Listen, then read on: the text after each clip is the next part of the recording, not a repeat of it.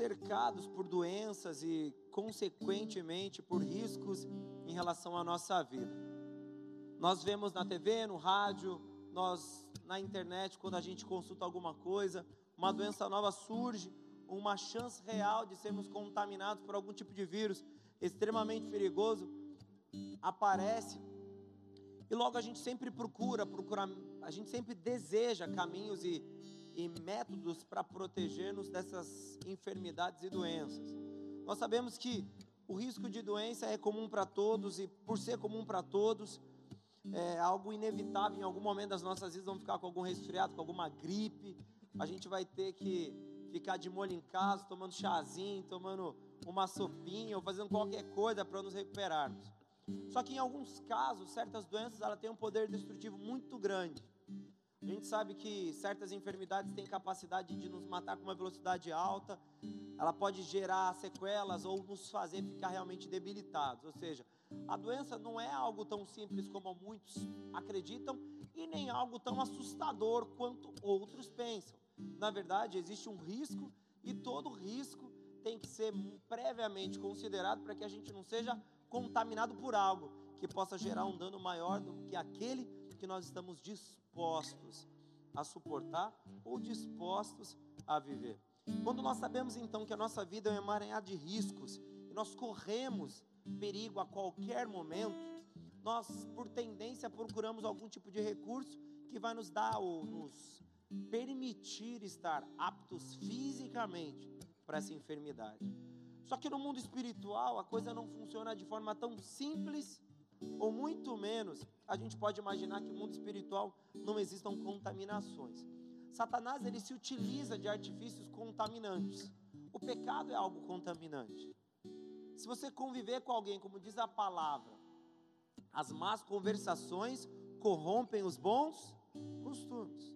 Ou seja, se eu ficar falando besteira o dia inteiro, eu e Murilo, vai chegar um momento que, mesmo que ele não queira fazer isso, ele vai começar a falar besteira.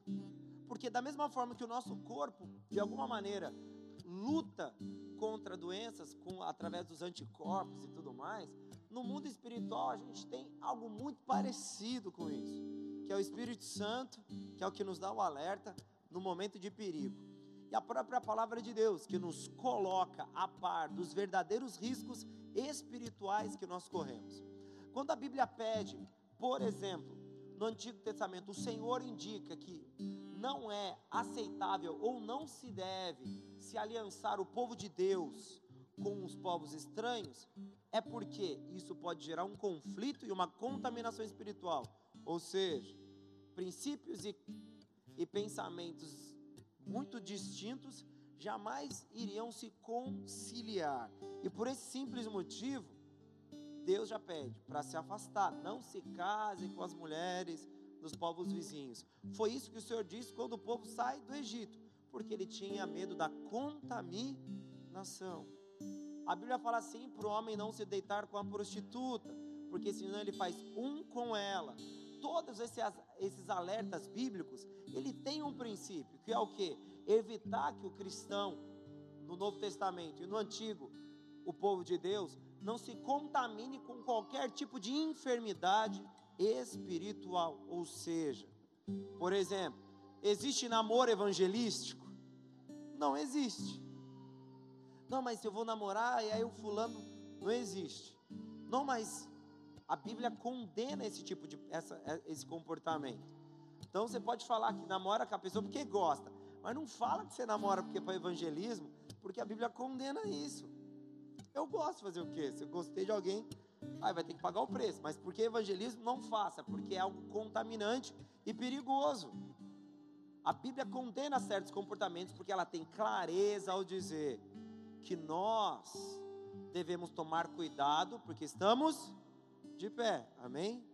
Porque só cai aquele que está de pé. E a queda não se dá apenas num tropeção e se estribuchar no chão, cair de bunda, passar vergonha. A queda representa uma contaminação espiritual, ou seja, o cristão ele sofre uma alteração dos seus princípios, ele sofre uma alteração da sua visão, ele sofre uma alteração da sua percepção espiritual. E quando nós vemos alguém com tantas alterações no mundo físico, ele está doente. E no mundo espiritual também está doente. Amém, queridos? Então nós temos que tomar muito cuidado. E dentre essas tantas enfermidades possíveis que a gente enxerga no mundo natural, no mundo espiritual a gente tem algumas. E, a daquela, e aquela que a gente vai tratar nessa noite é a idolatria. Idolatria é uma doença contaminante, extremamente perigosa, e que se talvez nós não tivermos uma verdadeira consciência do estado de saúde espiritual que nós temos, estamos hoje, temos vivido, é provável que talvez estejamos doentes ou contaminados por esse vírus, mesmo que nós não saibamos ainda. E não quer dizer que eu não estou doente porque eu não sei. Em muitos momentos a doença existe, mesmo que eu não saiba que ela está ali. E pensando então sobre a doença da idolatria, a gente tem que considerar alguns fatores. Primeiro, o que, é idolatria? Primeiro pensamento é adorar imagens e tudo mais. Esse é o primeiro pensamento e é o pensamento mais comum. Mas só que a idolatria, ela evoluiu junto com a sociedade. Se antigamente a gente fazia uma associação muito direta entre idolatria e imagens de ídolos, de qualquer tipo e espécie, a gente não pode se limitar tanto à idolatria a um modelo de culto comum, onde eu vou no ambiente, boto uma coisa na minha frente, qualquer que seja ela, uma prancha, uma tábua, um microfone, uma foto do Murilo, e ali eu fico ou pedindo misericórdia no caso dele, ou fazendo algum tipo de oração a qualquer objeto. A idolatria, ela não representa apenas a mera construção de um ídolo. A idolatria, de forma muito simples, é o que? É a substituição proposital da glória de Deus pela glória de homens. Quando a gente vê Paulo tratando de idolatria, ele não trata a idolatria no aspecto simples de construir uma imagem. Quando Paulo trata a idolatria, ele trata a idolatria primi, primeiramente como a substituição da glória de Deus, a semelhança da glória de homens. Amém, queridos? Ou seja, idolatria é a humanização do que é espiritual. Toda vez que eu trago do mundo espiritual que eu trago do mundo espiritual algo, e quando ele chega no mundo natural, eu transformo isso na imagem de homens ou na imagem de coisas naturais, eu estou começando a construir um ídolo de idolatria. Ou seja, transformando a glória de algo sobrenatural e comparando essa glória a algo meramente natural. Amém? Sendo assim, então nós corremos certos riscos. Porque todas as vezes que eu transfiro para algo natural a glória de Deus, eu me torno um idólatra. Isso se resume a um teclado. Isso pode ser traduzido a um carro, a um casamento. Isso pode ser no desejo irrefreável de ter um filho. Isso pode ser a um papel dentro da sociedade, a um cargo, a um papel religioso. Qualquer coisa que eu atribua uma glória divina, eu transformo isso em um ídolo. Dinheiro, ídolo. Beleza, ídolo. Posição eclesiástica, ídolo. Eu quero, eu almejo, eu tenho. Farei qualquer coisa para me tornar aquilo, porque senão eu nunca vou, nunca vou me satisfazer. Só vou estar satisfeito quando eu virar pastor. Idolatria. A concepção humana de idolatria se resume ao mero a mera construção de um poste ídolo, de algum objeto de madeira ou de qualquer outro tipo de, de elemento, mas não é isso. A idolatria tem que ser enxergada como a transferência da glória de Deus a qualquer coisa de ordem humana ou de natureza humana ou de natureza terrena, seja uma árvore, uma planta, qualquer elemento. Assim, a gente começa a se assustar um pouco E antes de nós continuarmos essa pregação, uma pergunta deve ser feita: será que seríamos hoje nós idólatras? Será que nós hoje não seríamos idólatras tal qual aqueles que a gente julga ser idólatra? Ou, ou aquilo que a gente considera ser idólatra? A idolatria tem que ser vista muito além dos nossos limites humanos, e essa percepção, é percepção espiritual é necessária, porque a idolatria se transformou num vírus altamente contagioso, e ela tem contaminado um número assustador de cristãos. E essa contaminação tem feito com que pessoas assentem a glória humana tal qual fosse a glória de Deus, mas honestamente não tem nada de Deus naquilo que os homens possuem. Assim, ao invés de nós conhecermos quem Ele é, nós ainda sofremos do mesmo modo de Samuel. Somos chamados por Deus, mas somos incapazes de reconhecer a voz de Deus, porque traduzimos a glória de Deus em uma glória puramente humana. Quando Samuel foi chamado por Deus, quem foi a primeira pessoa que ele procurou? O sacerdote Eli. Ele era incapaz de compreender a voz de Deus e assim associou aquela voz que o chamava a um homem a quem ele considerava seu, seu, seu tutor. E no caso de Samuel, como ele morava no templo, até um pai ou a única referência capaz de chamá-lo naquela hora da noite.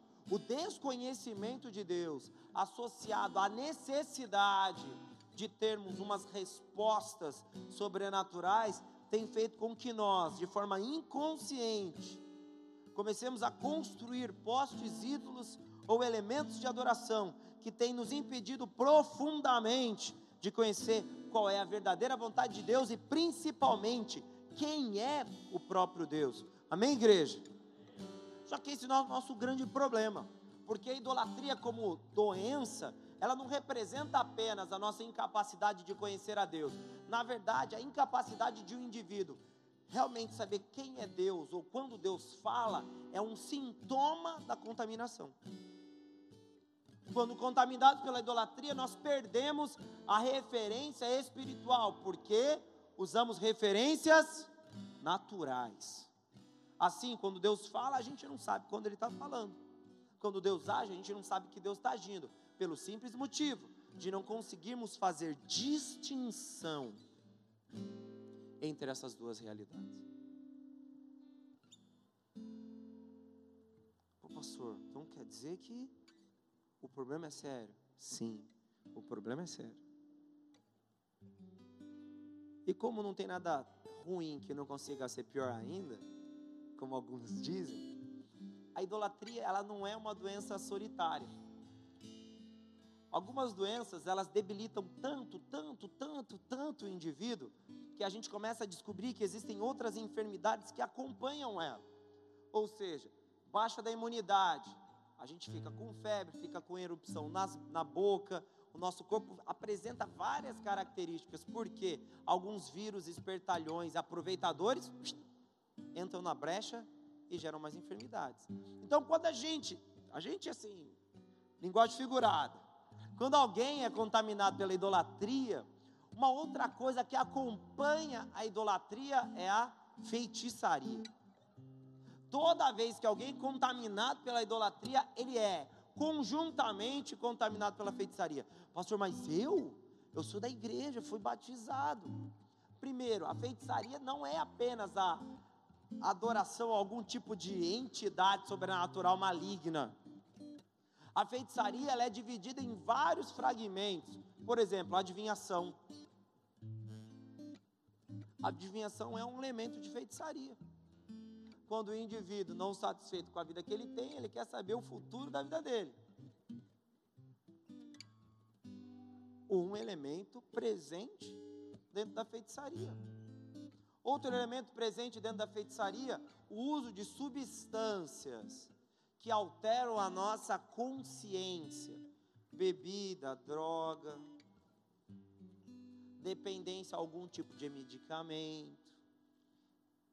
Toda vez que a gente começa a fazer um relato profundo desses dois elementos, a gente se assusta, porque eles não são limitados ao acender a vela de alguma cor qualquer para alguma entidade qualquer. Não quer dizer isso. A idolatria é muito mais assustadora e principalmente muito mais ágil no seu processo de destruição e contaminação e conjuntamente a ela a feitiçaria, que muitos acham que é botar um chapéu pontudo na cabeça, montar numa vassoura e andar com vestidos preto escuro numa noite qualquer. Nem toda feitiçaria resume andar numa vassoura. Se você assistir Harry Potter demais, aí a pessoa pensa que vai sair voando montado na vassoura. A feitiçaria, ela não representa isso, ao ponto da Bíblia, em alguns momentos, tratar a feitiçaria como ocultismo, ou culto a coisas ocultas, ou que não são acessíveis. Samuel vai lá, fala para Salomão que ele estava todo, perdão, fala para Saul que ele estava todo atrapalhado, condena o ministério de Saul. Aí o que, que acontece? Samuel morre. Aí Saul vai procurar uma necromante ou adivinha que entra em contato com mortos. E aí quem que surge? Samuel. Então quer dizer que é aceitável? Não. A Bíblia diz assim: que Satanás consegue se transfigurar em anjo de A primeira atitude de alguém que procura viver baseado ou influenciado pela idolatria é aprender a caminhar dentro da escuridão. Ou seja, a idolatria é um ambiente de escuridão ou ausência de perspectiva. E o segundo passo para alguém que está no escuro é o que? Acender a luz. E qual que é a luz da idolatria? Feitiçaria. O instrumento usado para caminhar dentro do mundo idólatra é a feitiçaria. Pastor, mas está me assustando.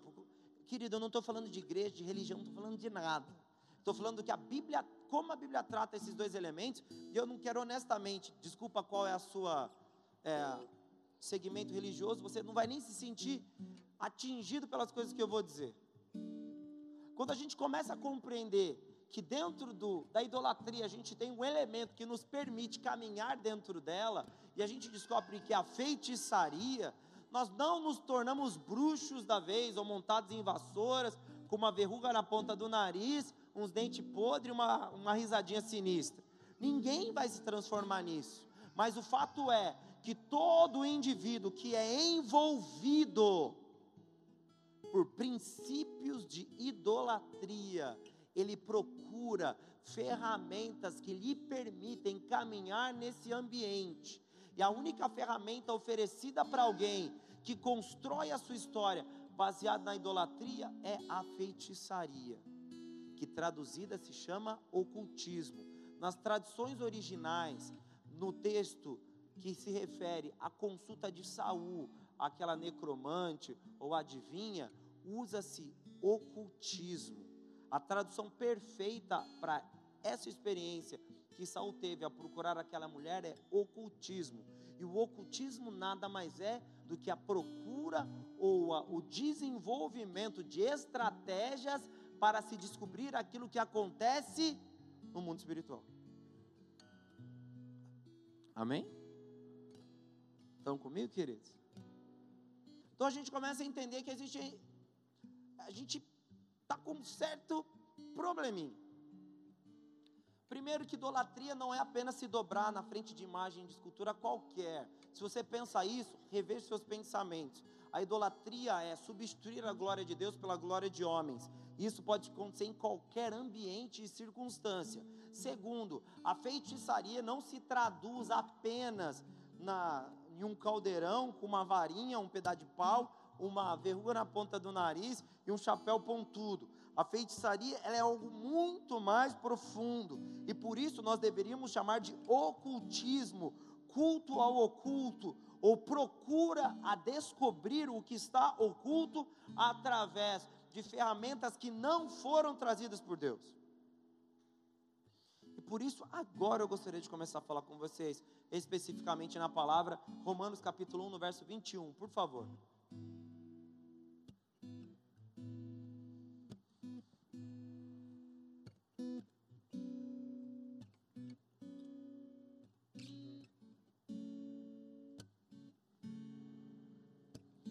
Romanos capítulo 1, verso 21, 22 e 23 diz assim: Porquanto tendo conhecido a Deus, ou seja, conhecimento pleno de quem ele era, contudo não o glorificaram como Deus, nem lhe deram graças, antes nas suas especulações se desvaneceram, e o seu coração insensato se obscureceu. Dizendo-se sábios, tornaram-se estultos ou ignorantes, e mudaram a glória do Deus incorruptível em semelhança da imagem de homem corruptível. E aí se segue de aves, de quadrúpedes e de répteis. Paulo acusa a idolatria desses homens a partir de uma concepção simples, a transformação da glória de Deus em coisas humanas. Amém, queridos? Quando a gente entende esse versículo, a gente para de pensar que idolatria apenas possui uma imagem qualquer na nossa casa. Idolatria é muito mais ampla, porque o texto diz assim: que mudaram a glória do Deus incorruptível em semelhança da imagem de homem corruptível. Projetou ao ser humano a glória que pertencia apenas a Deus. E quando nós comparamos a estatura do homem com a estatura de Deus, o que, que nós fazemos com Deus? Diminuímos. Logo, ele não é plenamente capaz de fazer as nossas vontades. Ele não é plenamente capaz de responder às nossas perguntas. E aí eu preciso de alguma coisa que me ajude a resolver esse problema espiritual. Aí entra a feitiçaria. Como complemento ao culto a ídolos. Pastor, mas como compreender isso de forma tão simples?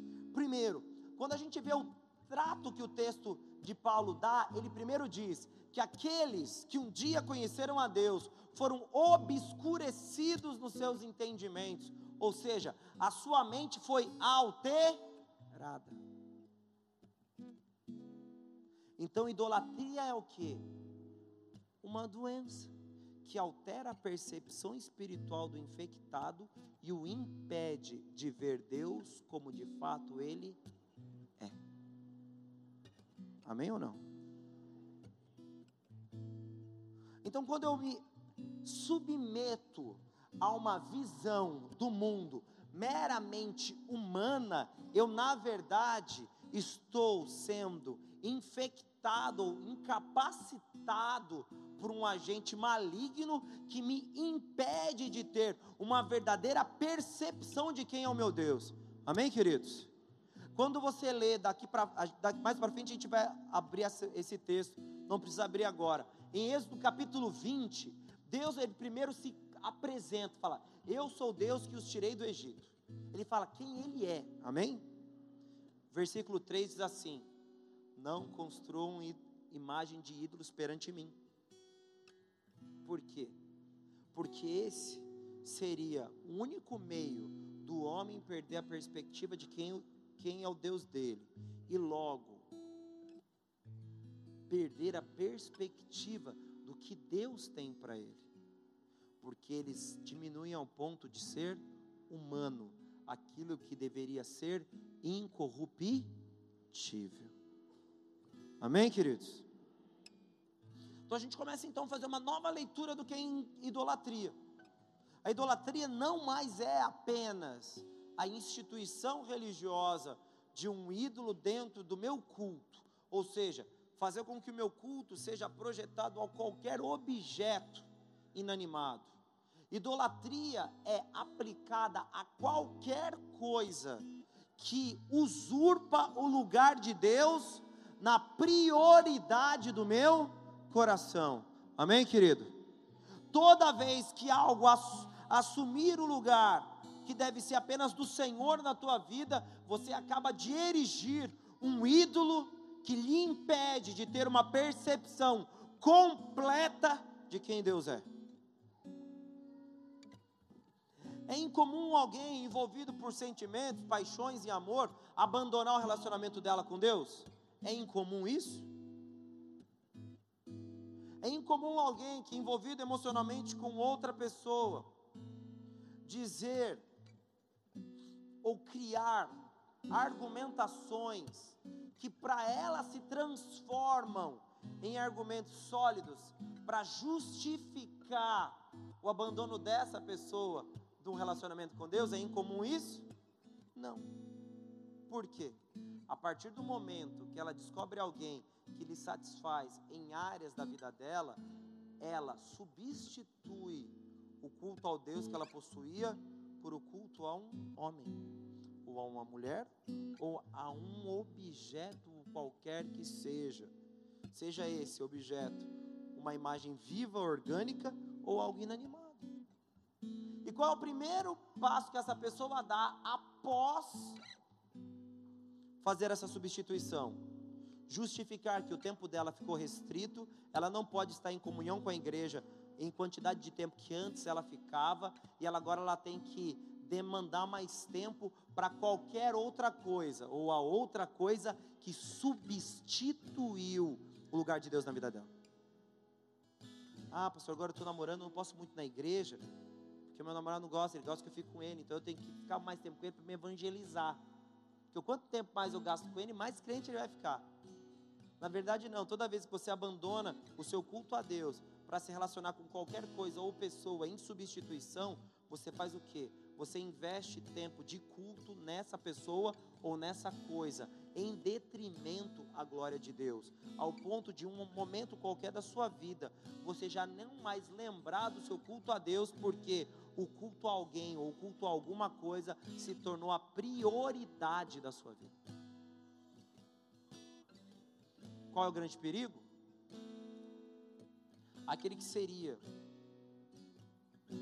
o seu auxílio na hora da angústia, aquele que seria o seu socorro bem presente, aquele que seria a sua resposta nos momentos de questionamento, não é mais aquele a quem você buscará para ter respostas.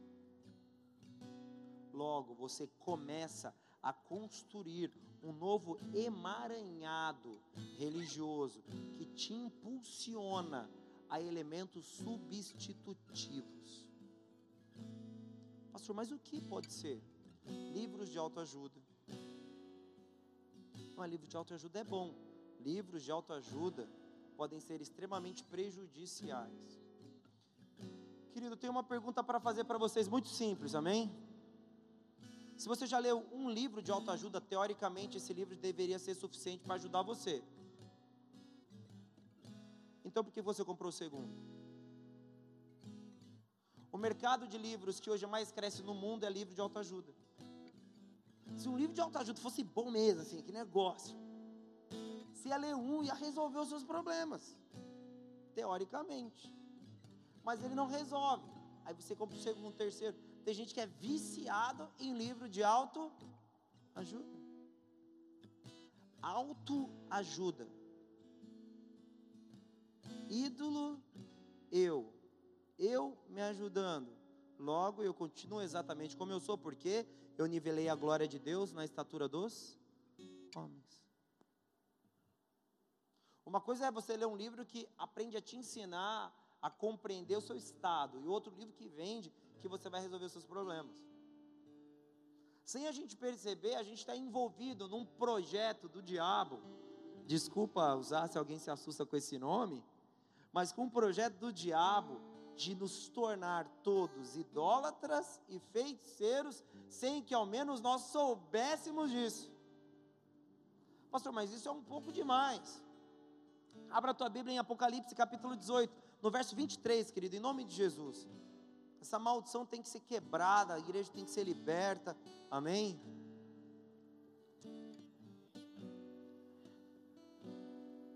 Apocalipse capítulo 18, no verso 23. E fica tranquilo que você vai entender tudo.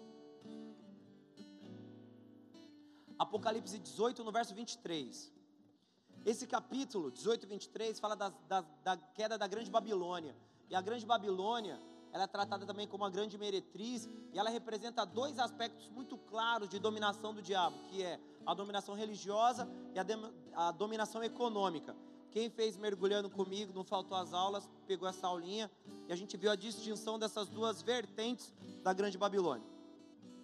Diz assim o texto: E luz de candeia não mais brilhará em ti, e voz de noivo e de noiva não mais em ti se ouvirá, porque os teus mercadores eram os grandes da terra, porque todas as nações foram enganadas pelas tuas feitiças. Esse texto é um fragmento retirado do capítulo 18, que anuncia a queda da grande Babilônia, ou seja, o final dos tempos, a vitória do povo de Deus sobre os projetos de Satanás, e logo viria o retorno final de Jesus, o grande julgamento, o milênio, depois o grande julgamento. A gente começa então a notar que a ferramenta utilizada para dominação por meio da grande Babilônia foi a religião e o dinheiro. Amém? Amém, queridos? Estou mentindo para vocês não, pode ficar sossegado. Foi a religião e o dinheiro, dois mecanismos que são utilizados há séculos para do, dominar a humanidade, porque elas representam não a natureza divina, mas a natureza humana. O pastor está dizendo que religião é do diabo? Não, estou falando que a religião foi usurpada. A Bíblia diz assim que o mundo jaz na mão do. E a Bíblia diz que o príncipe desse século cegou o entendimento para que eles não viessem a conhecer a glória de Deus por meio do Evangelho. Ou seja, um elemento foi usado para a contaminação da mente humana, para que eles ficassem impedidos de ter um verdadeiro relacionamento com Deus, e através desse verdadeiro, verdadeiro relacionamento eles fossem libertos por Deus. Amém, queridos? Desperta em nome de Jesus. Você vê então um projeto. Eu sou contra teorias da conspiração, mas essa não é uma teoria da conspiração, é um fato bíblico relevante e não pode ser desconsiderado. Nós começamos a ver então que existe uma intenção muito clara de afetar a nossa capacidade de tomar decisões, a nossa capacidade de ler a realidade que nos cerca. Existe um projeto preparado para nos incapacitar, ou seja, não nos permitir entender aquilo que está nos rodeando, para que nós possamos, através dessa, através dessa ignorância, nos tornarmos escravos.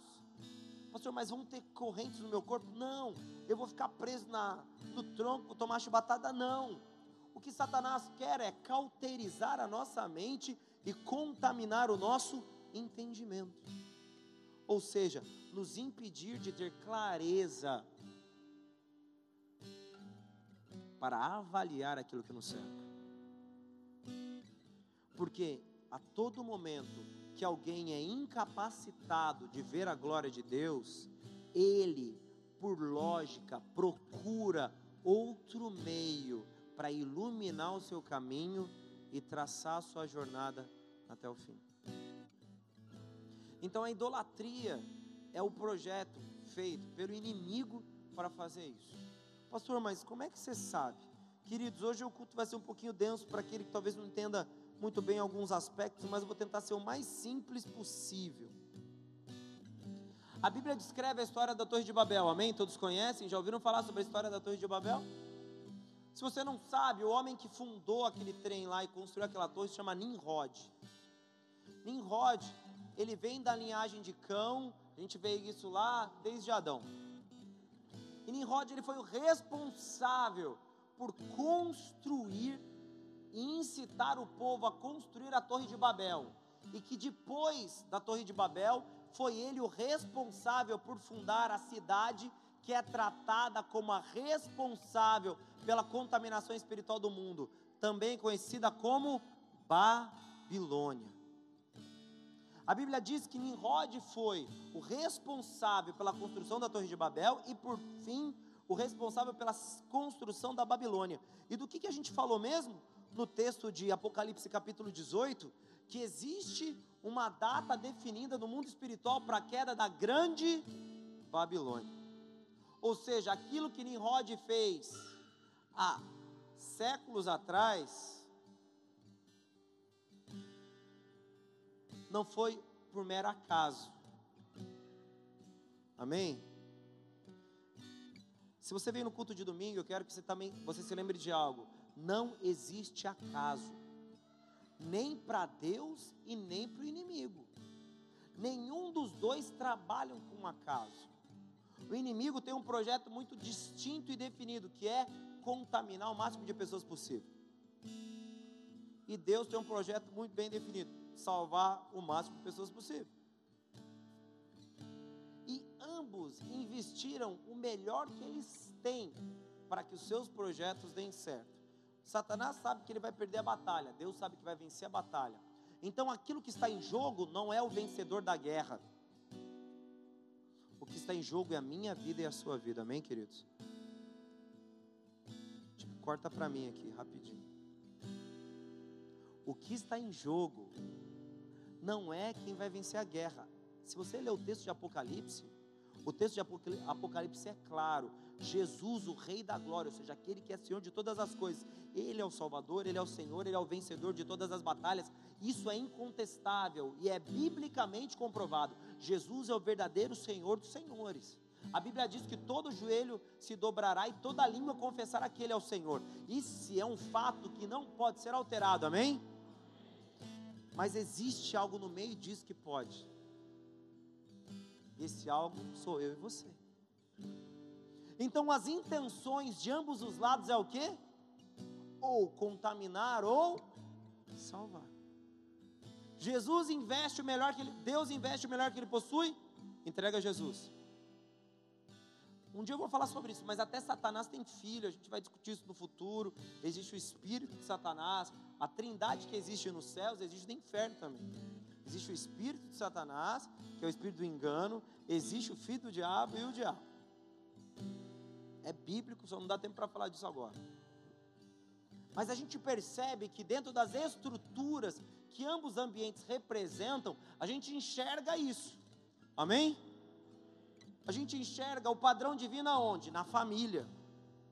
O casamento é uma expressão do que existe no céu, ou do relacionamento de Deus com a humanidade, ou do relacionamento de Cristo com a igreja.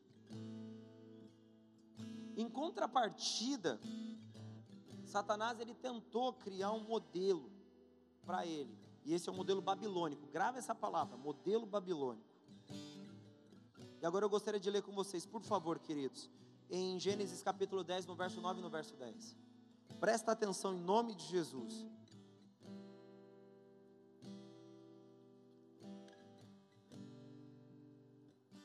Olha o que diz a palavra do Senhor em Gênesis capítulo 10, verso 9 e 10.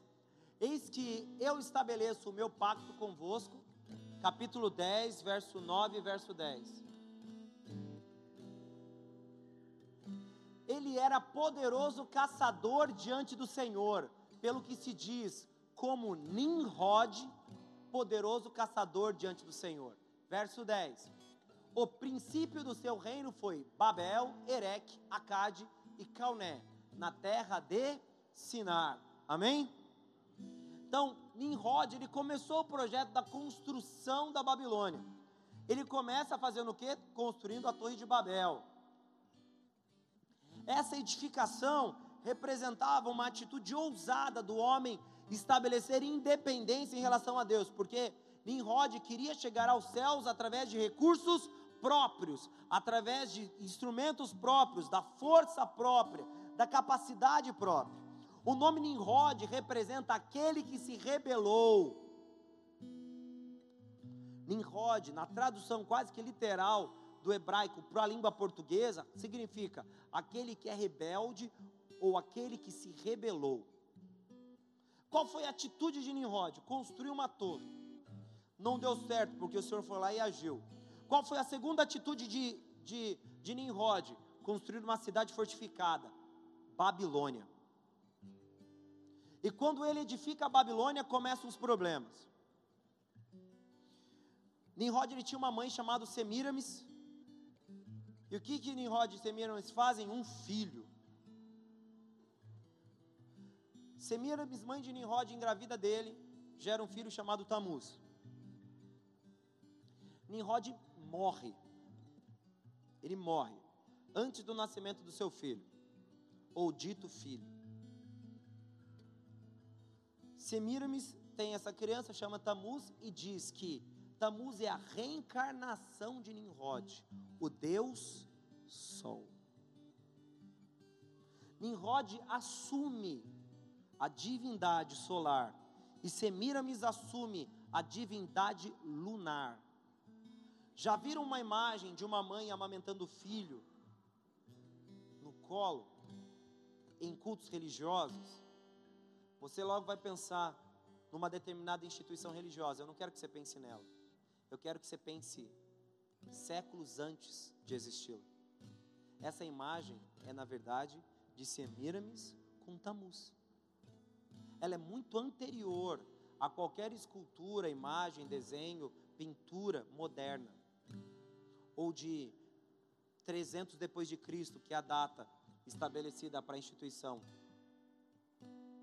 Ela tem milênios e mais assustador, essa mesma imagem é vista em diversos lugares do mundo,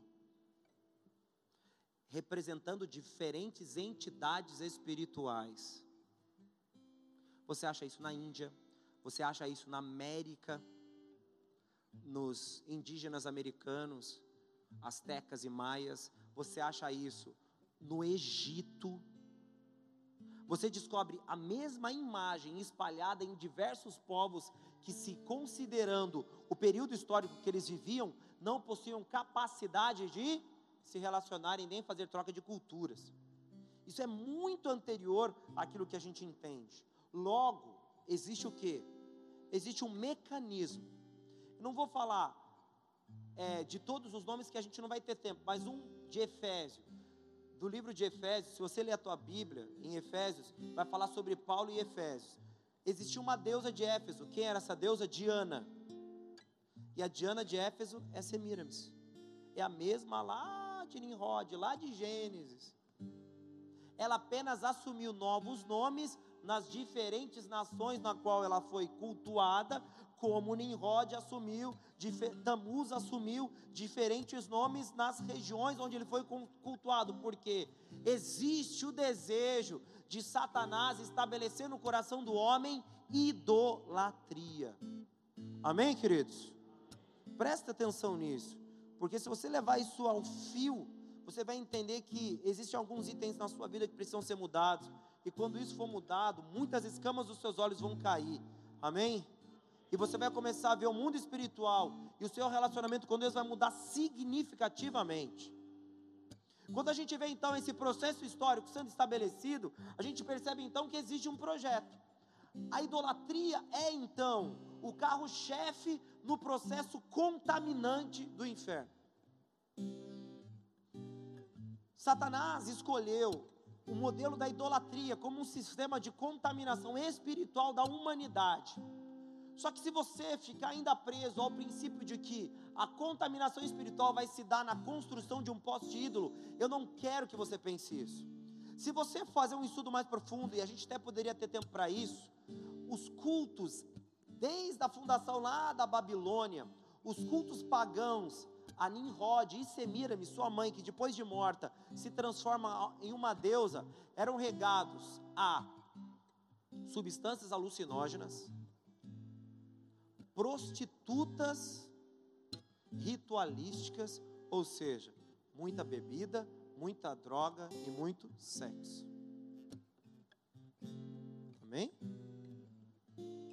Nos templos dedicados a Diana, a Semiramis, era comum você entrar em qualquer hora do dia, seja homem ou seja mulher. Você encontraria prostitutas ou sacerdotisas ritualísticas que eram prostitutas dispostas a fazerem sexo como adoração a Semiramis, como adoração a Diana, como culto prestado. Amém? Era normal. Era normal, era normal você ver feitiços sendo produzidos. Que feitiços, pastor? Composição de bebidas geradas por raízes, algumas bebidas feitas com folhas diferentes, para que causasse alteração de raciocínio naqueles que iam até aquele lugar. Mas o que isso tem a ver com a nossa vida, pastor? Vamos lá. O que isso tem a ver com a nossa vida? A nossa igreja não proíbe. Quem que tem televisão em casa aí? Vamos lá. Se você ligar na principal emissora aberta da televisão nacional, qual é o melhor produto que ela vende? Sensualidade. Esse é o produto. Sexo. Esse é o produto. Cobiças da carne. E a gente vê diferentes tipos de cobiça da carne. Esse é o principal produto da principal emissora de televisão aberta do Brasil. O principal produto que essa TV oferece é um mecanismo de adoração a Semiramis. Ah, pastor. Ultimamente, no mundo inteiro existe uma briga pela legalização do uso de alucinógenos, que não apenas se limitam à maconha. Você vai vendo espalhado, existem outros tipos que também desejam que seja liberado. O uso de substâncias alucinógenas faziam parte do culto a Semiramis.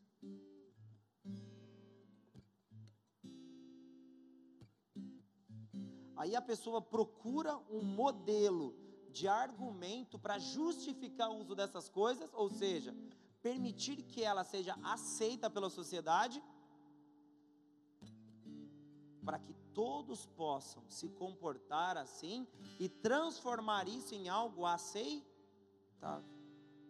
Agora me diga que não existe em torno de nós coisas acontecendo dentro da dimensão espiritual que tem como projeto transformar as coisas que não são de Deus em coisas comuns aos homens. Através do simples argumento: é bom para o ser humano. Sexo é bom para o ser humano. uso de substâncias alucinógenas é bom para poder relaxar, para aumentar o apetite. Descobre-se um monte de motivos. Nós trazemos para a estatura humana aquilo que deveria ser comparado à estatura divina. Aquilo que era para ser incorruptível se transforma num elemento corruptível. E a gente nem está discutindo o contexto medicamentoso, queridos. Eu estou falando principalmente do contexto recreativo, aonde muitos defendem esse princípio como algo aceitável. Romanos 1, 23, vamos só ler esse versículo de forma bem distinta em nome de Jesus. Eu quero que você tenha entendimento sobre essa mensagem, queridos.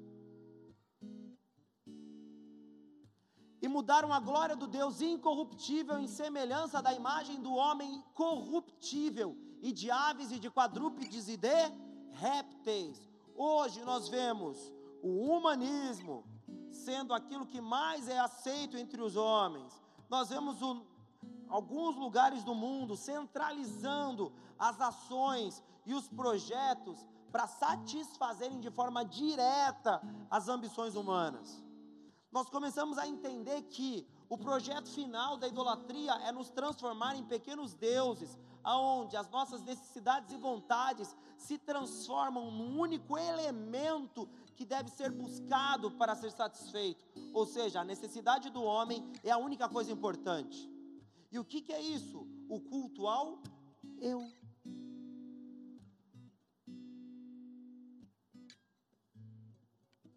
É difícil você ver pais que deixam de se comprometer com responsabilidades familiares para satisfazerem seus desejos. É difícil você, um homem recém-casado, ao invés de buscar a satisfação da sua família, buscar satisfações pessoais. Não é difícil. A nossa cultura vende isso. A nossa cultura vende que um casamento ele só permanece enquanto ele está dando certo. Se você não estiver satisfeito com o seu casamento, o que você tem que fazer? Se separar? Cultura do eu. Eu não estou bem, me separo. Eu estou bem, permaneço com a pessoa. Se ela não estiver bem, então ela que saia, porque para mim está tudo bem.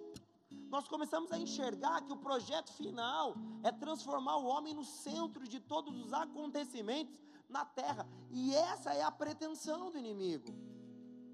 Porque quando o homem se transformar no centro da preocupação da própria existência dele, ele vai precisar procurar respostas para essas, essas questões e questionamentos. E aí entra a feitiçaria. E não feitiçaria apenas como busca espíritos malignos, demônios, não quero que você pense isso, mas qualquer elemento que altera a nossa percepção da realidade.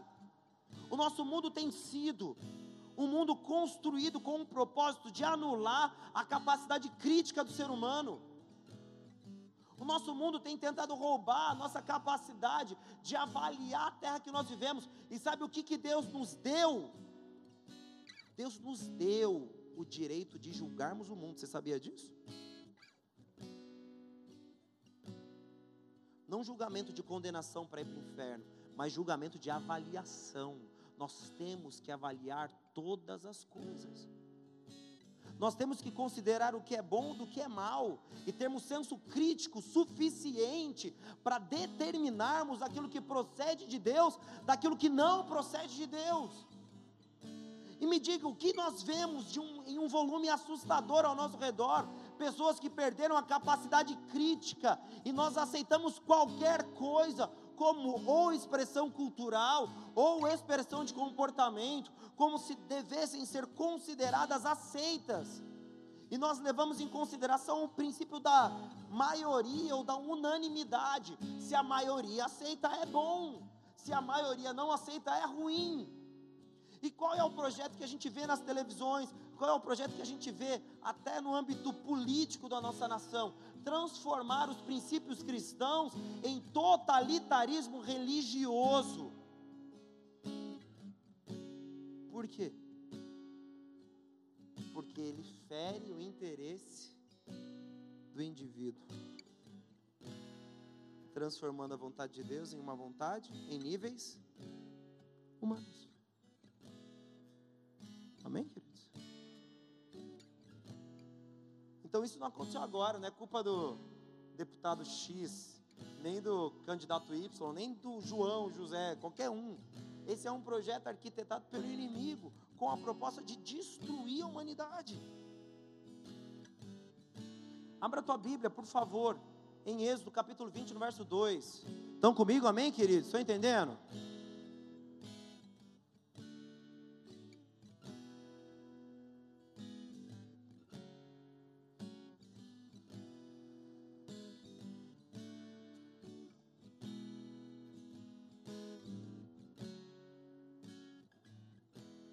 Diz assim a palavra do Senhor, Êxodo 22. Eu sou o Senhor teu Deus que te tirei da terra do Egito, da casa da servi. Deus ele deixa claro que quando ele agiu na vida do povo de Israel, no Egito, o que que, ele, que, que Deus fez? Ele libertou o povo. E ele trata a casa da servidão como ambiente punitivo e principalmente como lugar onde eles eram escravos. Amém, queridos? E a partir do momento que ele faz isso e Deus se apresenta para esses homens, Deus, ele faz com que os homens tenham a mesma profundidade do jardim do Éden. O que quer dizer isso, pastor?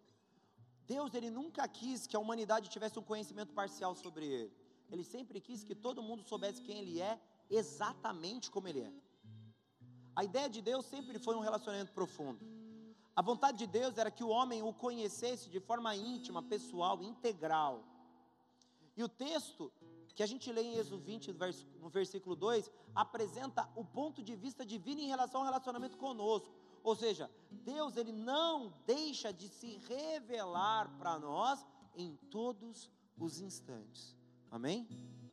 E antes que a gente pense qualquer coisa, ele já fala: "Eu que fiz", tá? Antes que você pense que foi outro. Agora, verso 3, verso 4 não terás outros deuses diante de Deus ele dá uma determinação para os homens. Não coloquem ninguém diante de mim. Ou seja, ninguém usurpe o meu lugar na vida de vocês, porque eu sou Deus com D maiúsculo que os tirei da terra do Egito. Verso 4 agora.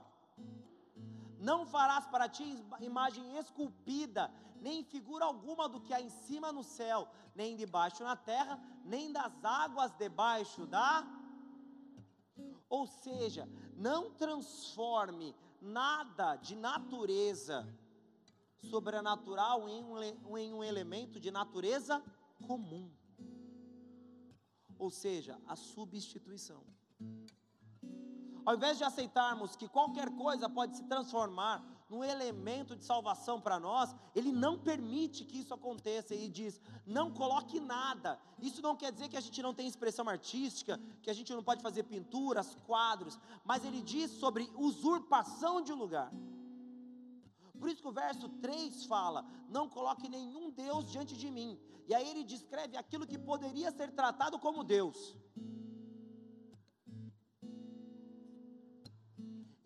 Considera que qualquer elemento da terra não pode ser posto, qualquer elemento dos céus não pode ser posto, e qualquer elemento do inferno não pode ser posto, porque dentro da concepção deles, o inferno era embaixo da terra.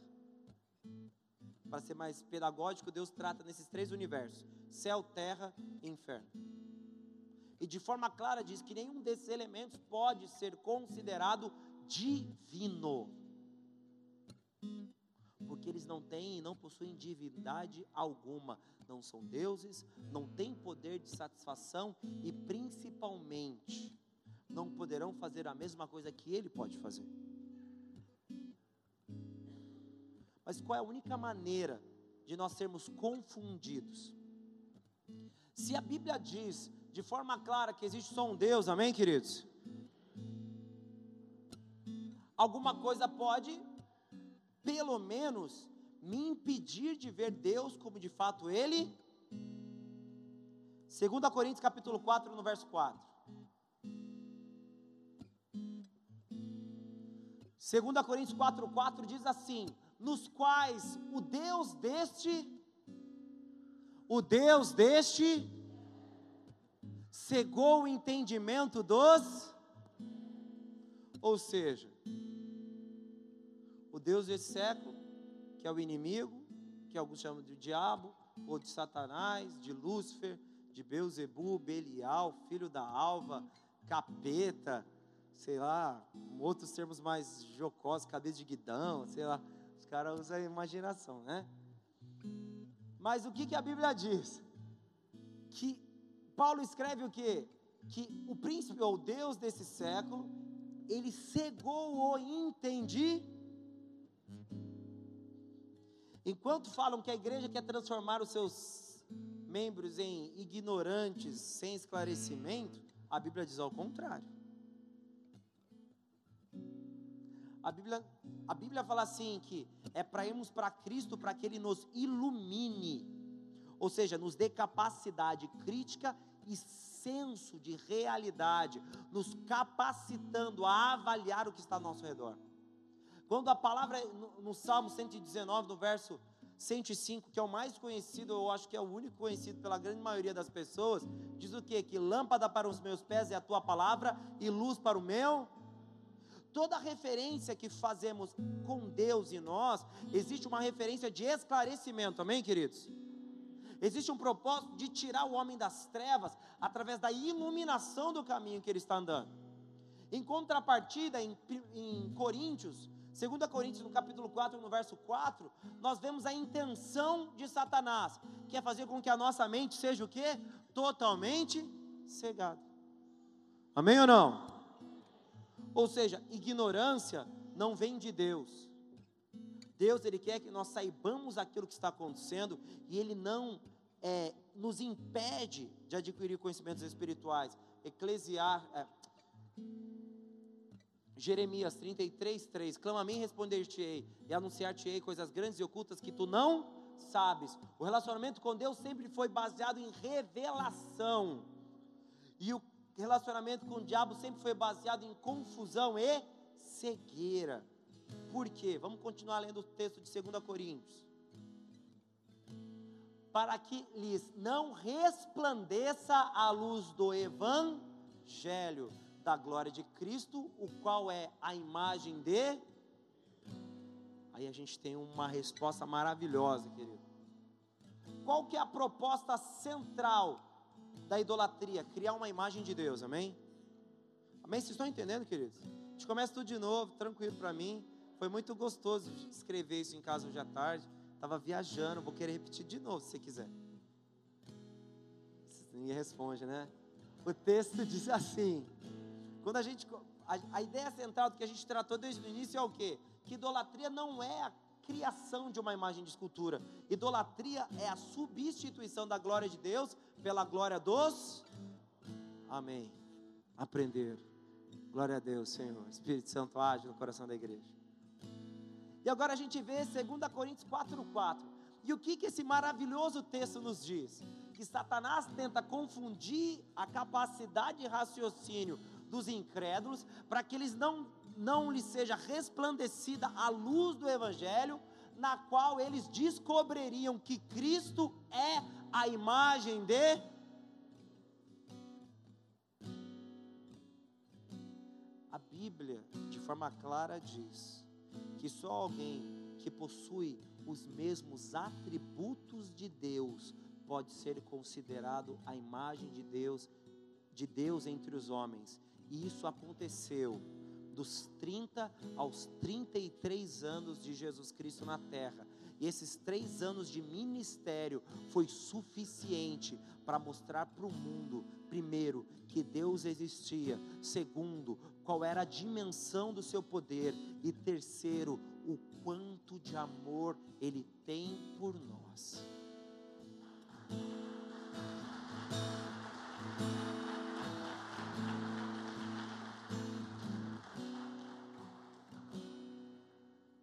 A idolatria se transforma numa ferramenta de impedimento para que isso aconteça.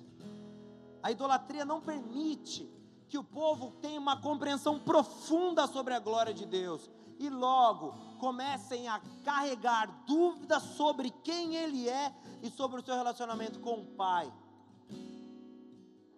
A primeira coisa a se fazer quando nós temos dúvidas sobre aquilo que acreditamos, é procurarmos outras respostas em lugares diferentes.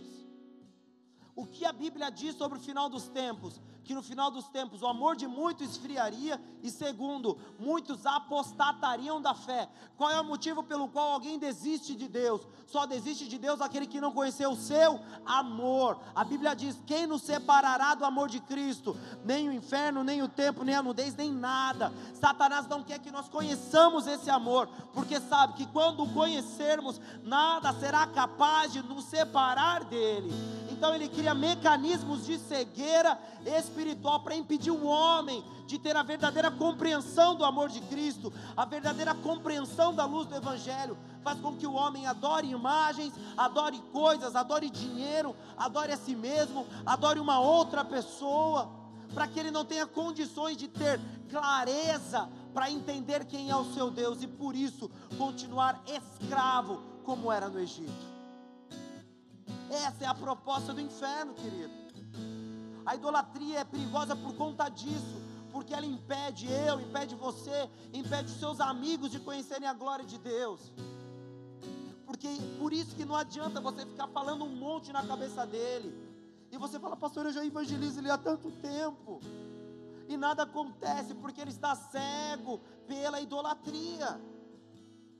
Ah, mas eu vou ter que parar de fazer sexo com tanta gente quanto eu quero. Que agora é assim, né? Vai ter, meu irmão. Entrar na igreja é diferente, só depois de casamento. Ah, então não. Vou ter que parar de tomar umas e outras aí e tal. Vai ter que parar, porque a gente não bebe bebida alcoólica, só refrigerante. Para quem não sabia, no bola de neve pode beber alcoólico, não pode fumar maconha. Se você ouviu isso em algum lugar, é mentira, não pode, gente, não concordo com ele. Aí você vai lá e fala isso para ele, que ele fala, não, eu vou poder fumar meu baseadinho só para clarear a mente, relaxar depois do dia estressante. Não, não pode fazer isso. Tudo isso que você diz, procurar em qualquer outra substância ou em pessoas, é dado pelo Senhor a nós. Mas então não é meu tempo ainda. Uma pessoa não, só não está disposta a largar os seus ídolos quando ela ainda não conhece quem é o seu Deus. Porque a partir do momento que ela tem uma plena um pleno conhecimento sobre quem é Deus, ele não pensa duas vezes em desistir de qualquer coisa pelo Senhor. Você começa a entender, querido, que nós corremos muito risco. Porque se nós colocamos algo na nossa vida acima de Deus, nós estamos sendo privados de conhecer Deus na sua profundidade. Nós estamos sendo privados de ter um profundo entendimento sobre quem Ele é.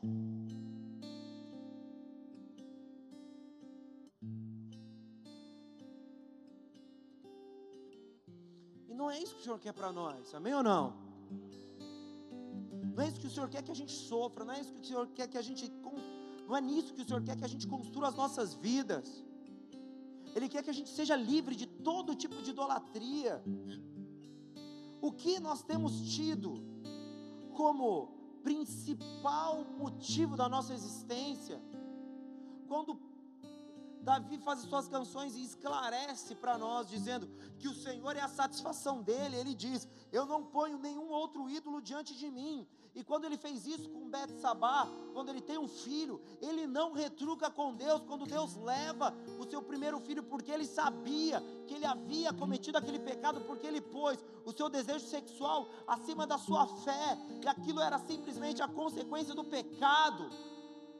E a palavra através de cada citação das canções dos salmos de Davi, mostram que Davi tinha clareza de que ele queria gastar tempo com o Senhor para que as suas respostas fossem alcançadas, para que as suas perguntas fossem respondidas, porque ele entendia que era só ali que ele conseguiria tudo aquilo que ele deseja. Isso é esclarecimento, querido. Imagina ter oportunidade para todos os seus questionamentos existenciais. Imagine você conseguir em Deus todas as respostas que você precisa em relação a experiências, a momentos, a circunstâncias da sua vida. Você já considerou isso? Você já considerou saber o que fazer no teu casamento para que ele dê certo? Você já considerou saber o que fazer para que você tenha vida eterna? Você já considerou saber o que fazer para que o seu filho seja uma criança que realmente vai trazer orgulho para você? Você já considerou saber como viver a sua vida na terra? Você já considerou saber como ter o verdadeiro gozo? Tudo isso eu tenho certeza que você já considerou fazer. Ah, eu quero trazer sentido para a minha vida. Eu quero trazer prazer para a minha vida.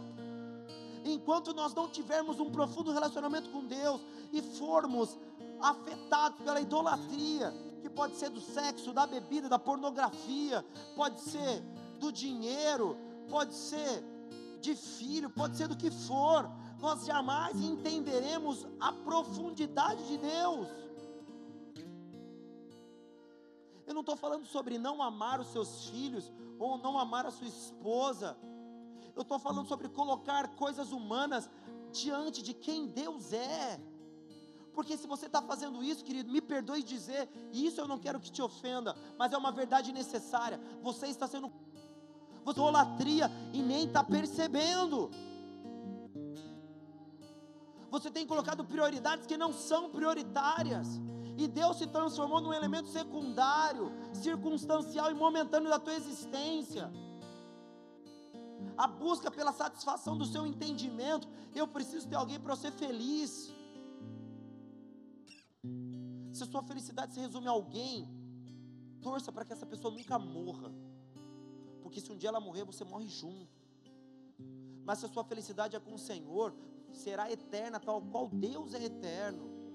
Não porque nós não amamos aqueles que partiram, nós amamos os nossos parentes que partiram, pessoas importantes no 8, sobre trazer. A Bíblia fala em Hebreus acho que no versículo 7 ou no versículo 8, sobre trazermos à memória os nossos líderes que foram embora, foram pessoas importantes na nossa história, contudo, a nossa história continua porque Deus assim a deseja, e nós continuaremos essa história até o dia do Senhor, porque nós temos clareza que Deus tem um projeto para nós, tem um sonho para as nossas vidas, tem um objetivo para a nossa existência, e o diabo não pode mudar esse entendimento ou camuflar esse pensamento com mentiras idólatras.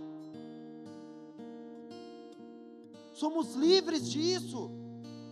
Nós não temos que considerar que o tempo futuro, ou perdão, o tempo para argumentos nossos fora, não temos que considerar que existem respostas para certos argumentos nossos fora de Deus, porque elas não existirão. E toda vez que você procurar considerar isso, você está praticando ocultismo, feitiçaria. Pastor, mas eu não fui lá no, no, no negócio lá. Não é ir no negócio, é procurar resposta em outro lugar que não seja Deus.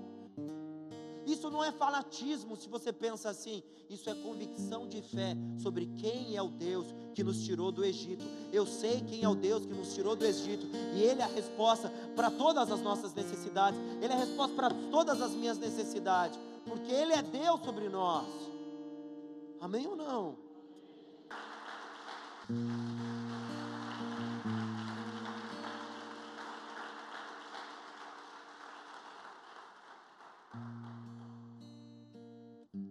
Pensei em guardar essa mensagem para um domingo.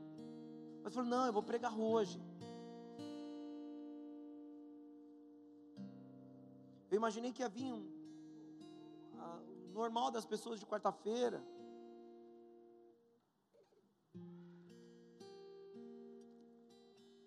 Enquanto eu fiz essa mensagem, eu pedi para a pastora: liga para os intercessores, fala com eles, para eles estarem orando, estarem em consagração para o culto da noite.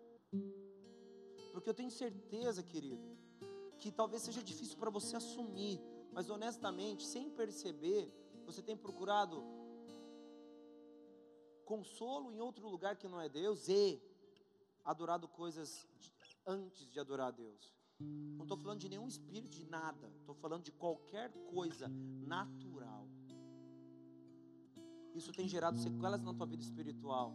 Isso tem gerado sequelas no teu entendimento sobre Deus. Isso tem te impedido de entender a dimensão. Sabe como a Bíblia fala sobre o amor de Deus? Com profundo, alto, largo. Ele fa, a Bíblia trata o amor de Deus de uma forma tridimensional infinita. Fala sobre extensão, largura e profundidade. Trata em três dimensões o amor de Deus, porque começa a mostrar que existe muito para ser conhecido e pouco se é conhecido, porque nós não estamos dispostos a deixar os nossos ídolos para trás, para conhecermos profundamente quem é o nosso Deus. Vaidade é idolatria, avareza é idolatria, amor ao dinheiro é idolatria Sexo desenfreado é idolatria. Culto ao seu corpo é idolatria. Vitimismo é idolatria, você sempre é a vítima, todo mundo é culpado pelo seu sofrimento, é idolatria, você se acha superior, você se acha é, a última bolachinha do pacote, sou todo sensível. E acha que o mundo é contra você, sem perceber, você é idólatra. Você não é vítima do mundo, porque nós não fomos trazidos para o mundo para sermos vítimas. Nós fomos trazidos para o mundo para mudar o mundo, alterar o mundo pela nossa fé. Nós somos como ovelhas levadas ao matadouro, mas essa morte não representa fim, essa morte representa vitória. Aquele que é morto pelo Evangelho ou morre pela essa causa, ele é um vitorioso e não uma vítima. Tudo que se trata de Deus em relação a nós é de sucesso, querido é de vitória, somos mais do que vencedores em Cristo Jesus, é irrevogável. Mude a sua concepção de realidade, tire esse vitimismo impregnado na sua mente, transforme o teu entendimento, seja liberto desse pensamento destrutivo, idólatra que você está carregando. Você considerou desistir, desistir da fé para buscar respostas em outro lugar, ou achar melhor tomar uma e fazer um monte de bobagem, você acabou de praticar feitiçaria. Que você acha que nesses lugares você vai satisfazer esse vazio que está no teu coração, ele só vai ser satisfeito no Senhor, e você já sabe disso, então por que não se entrega completamente para Ele?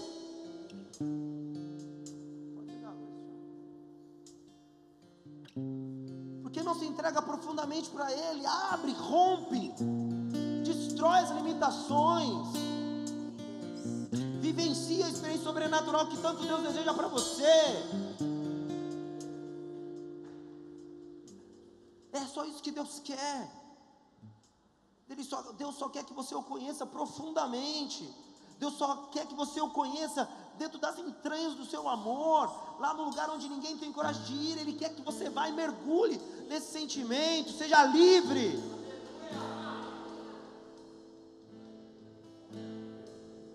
Feche seus olhos, queridos. Nós estamos num ambiente de batalha, então coloque o teu espírito no Senhor.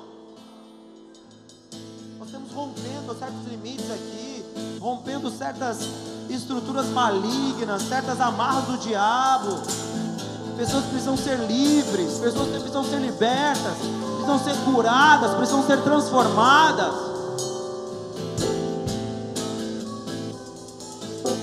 Fique de pé, por favor, no teu lugar, em nome de Jesus.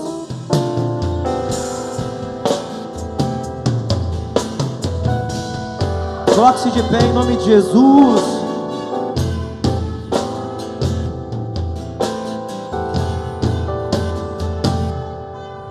Espírito do vivo Deus, manifesta o teu poder, revela o peso da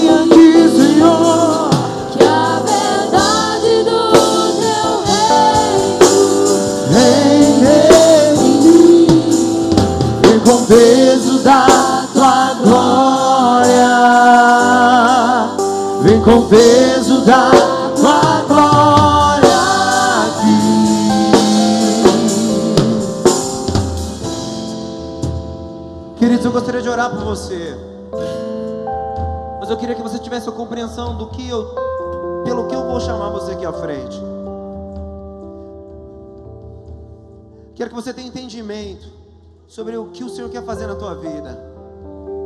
O Senhor quer libertar você. Hoje é um culto de libertação. Hoje é um culto de quebra de julgo, quebra de corrente, de destruição, de prisões. É isso que o Senhor quer fazer nessa noite.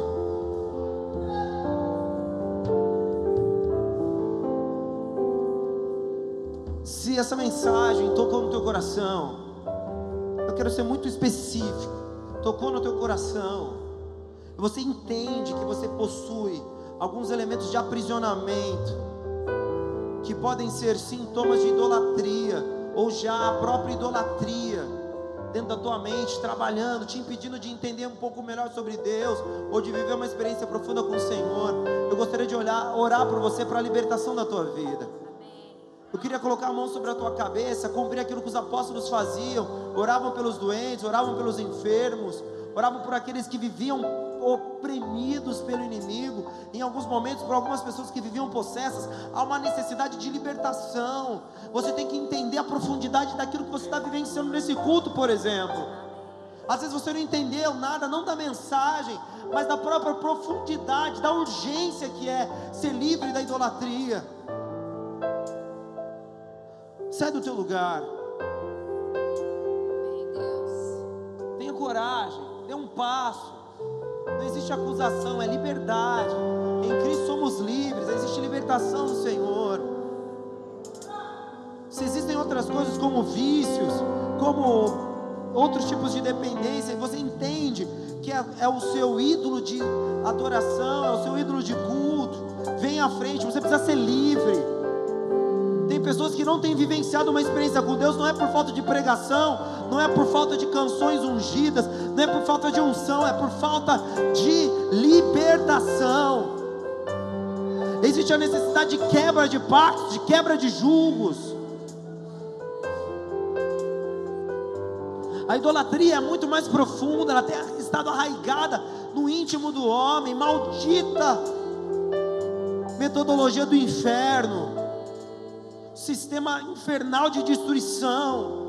Homens não conseguem ser felizes sozinhos, pensam em morte, pensam em suicídio, é o diabo, é idolatria isso. Se você pensou em suicídio por causa de alguém, querido, isso é idolatria. Deus quer te libertar disso. Ele tem vida para você, não morte. Ele quer te libertar porque Ele tem vida para você. Ah, eu pensei em morrer. Você pensou, agora você vai pensar em viver. Porque o Senhor vai quebrar os julgos, destruir os pactos, romper com esses limites em nome de Jesus. Existe vida em Deus e essa vida é para ser abundante.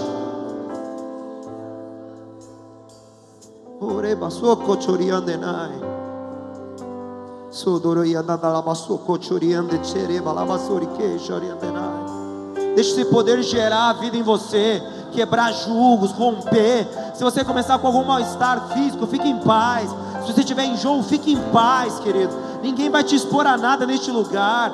Ninguém vai fazer você passar vergonha. O Senhor vai te limpar, vai te limpar por dentro, como um processo curativo.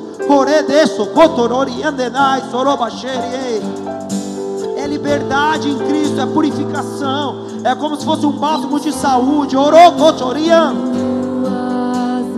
Tore deixo dolo chorique tantenas. Sore balaba xerie.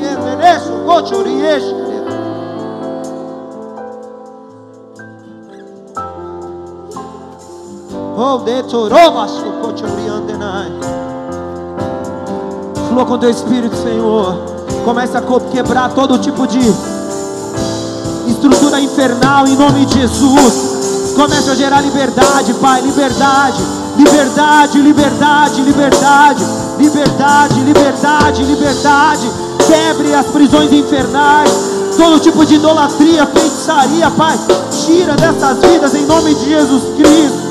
Que eles sejam livres, livres, livres. Livres, livres. Quebra julgo, quebra sofisma, quebra prisão, Senhor. Rompe com os tratados feitos no inferno. Em nome de Jesus Cristo. Todo espírito maligno das trevas que tem manipulado a mente dessas pessoas. Nós expulsamos, nós anulamos a sua atuação, quebramos todo tipo de pacto existente, porque se um dia cativos no cativeiro da idolatria, hoje o Senhor rompe, hoje o Senhor abre esses portões, trazendo liberdade, trazendo liberdade, trazendo liberdade. Liberdade, poder, Senhor. Poder, Senhor, poder, liberdade. Rompe, Pai. Rompe, rompe, rompe, rompe.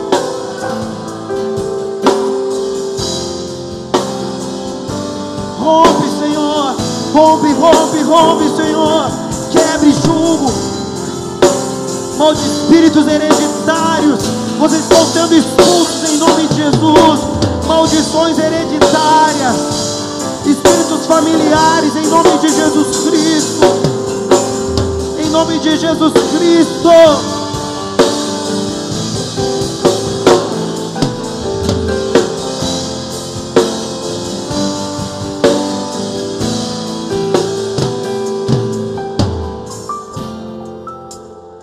Querido, se você Se você pensou em morrer, se matar por causa de pessoas ou de circunstâncias da sua vida, gostaria que você viesse nesse espaço onde eu estou aqui, em nome de Jesus. Você pensou em morte, suicídio, você viesse para esse lugar onde eu estou aqui, em nome de Jesus, por favor.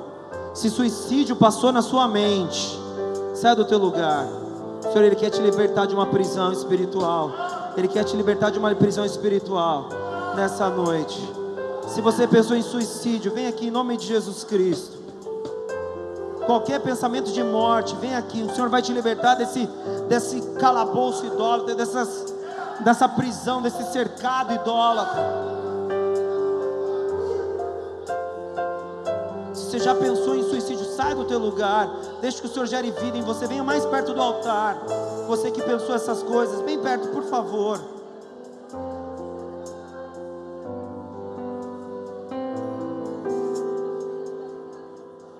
Se você já pensou nisso, sai do teu lugar em nome de Jesus Cristo. Idolatria é muito mais profunda, é muito mais sutil. Você tem pensado ou pensou coisas se baseando nisso. Ore dele vasoriandenai.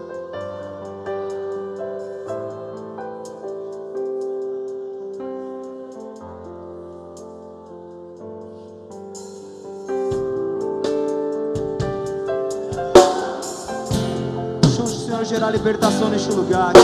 Há um espírito de libertação. Há um espírito maligno que precisa ser quebrado. Existe uma potestade, uma casta satânica.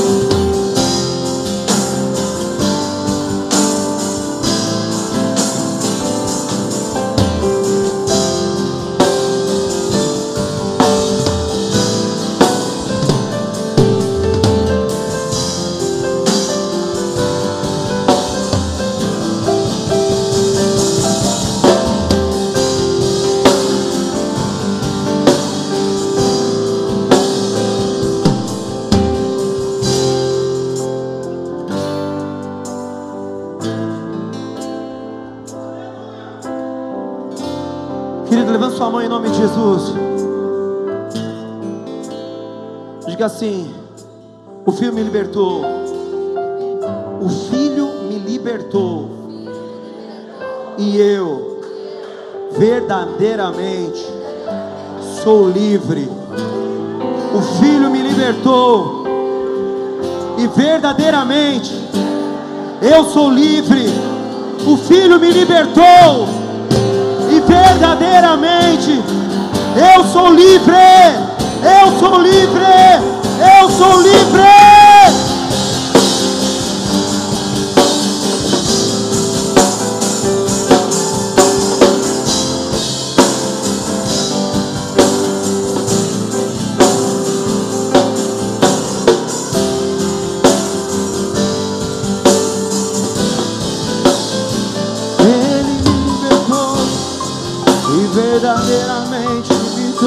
Livre. Não há mais prisões, não há mais temor. O medo da morte e do escuro não podem causar terror. Eu caminho na luz daquele que me trouxe das trevas para a luz. Eu fui salvo pelo sangue de Jesus. Eu fui salvo pelo sangue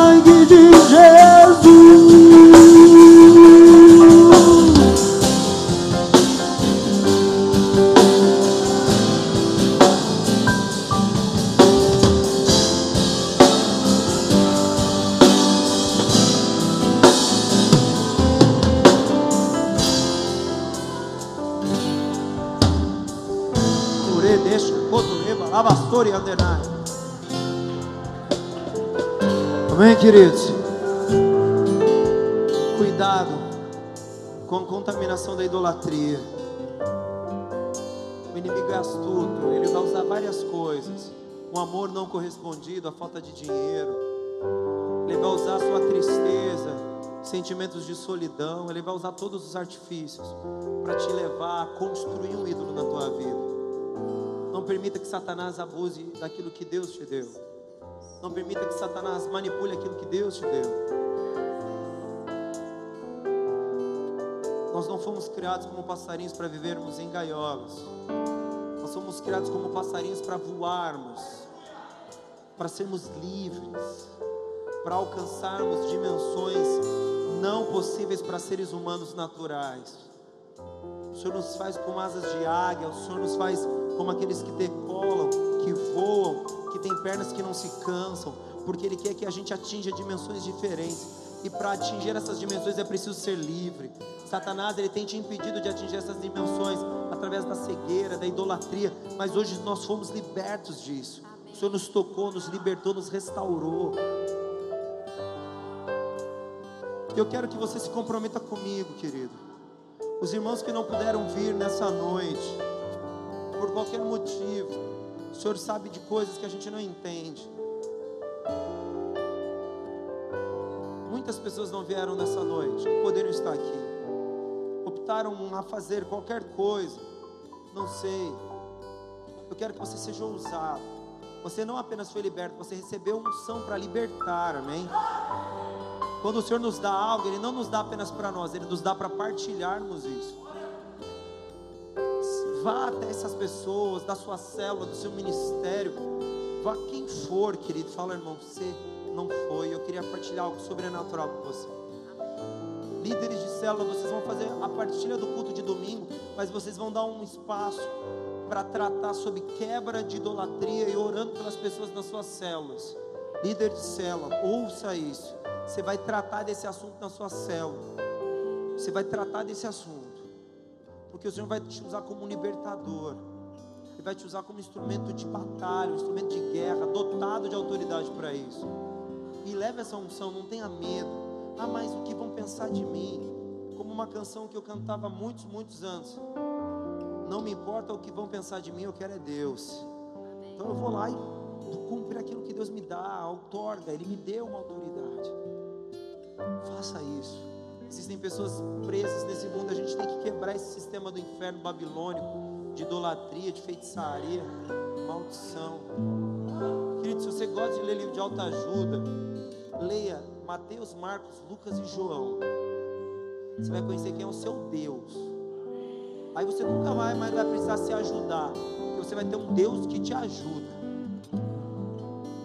Ah, mas eu preciso. Não, você não precisa saber nada. Tudo que, que te importa saber, o Espírito Santo vai te mostrar. Mateus, Marcos, Lucas e João. Se eu pudesse, eu quebrava esse sistema de livro de autoajuda. No bom sentido, eles iam ficar pobre, porque eu nunca comprei, nunca vou comprar um livro desse. Quem me ajuda vem do Senhor. Maldito é o homem, confia no homem, faz do braço sua força tudo extensão daquilo que não é a vontade de Deus. Deus ele quer que você confie nele. Uns confiam em carros, outros em cavalos, mas eu confio no Senhor.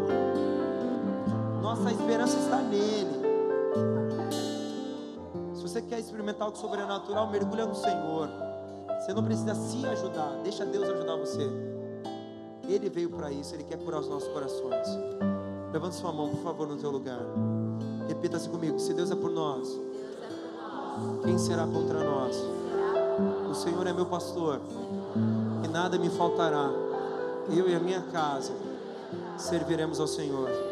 Oremos juntos, Pai nosso que estás nos céus, santificado seja o teu nome, venha a nós o teu reino, seja feita a tua vontade, assim na terra como nos céus.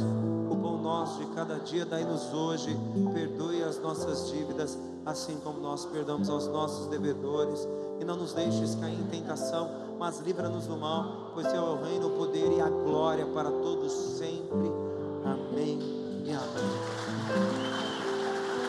Que o grande amor de Deus Pai, a graça e a doce consolação do Espírito Santo esteja com você, desde hoje e por toda a eternidade em Cristo.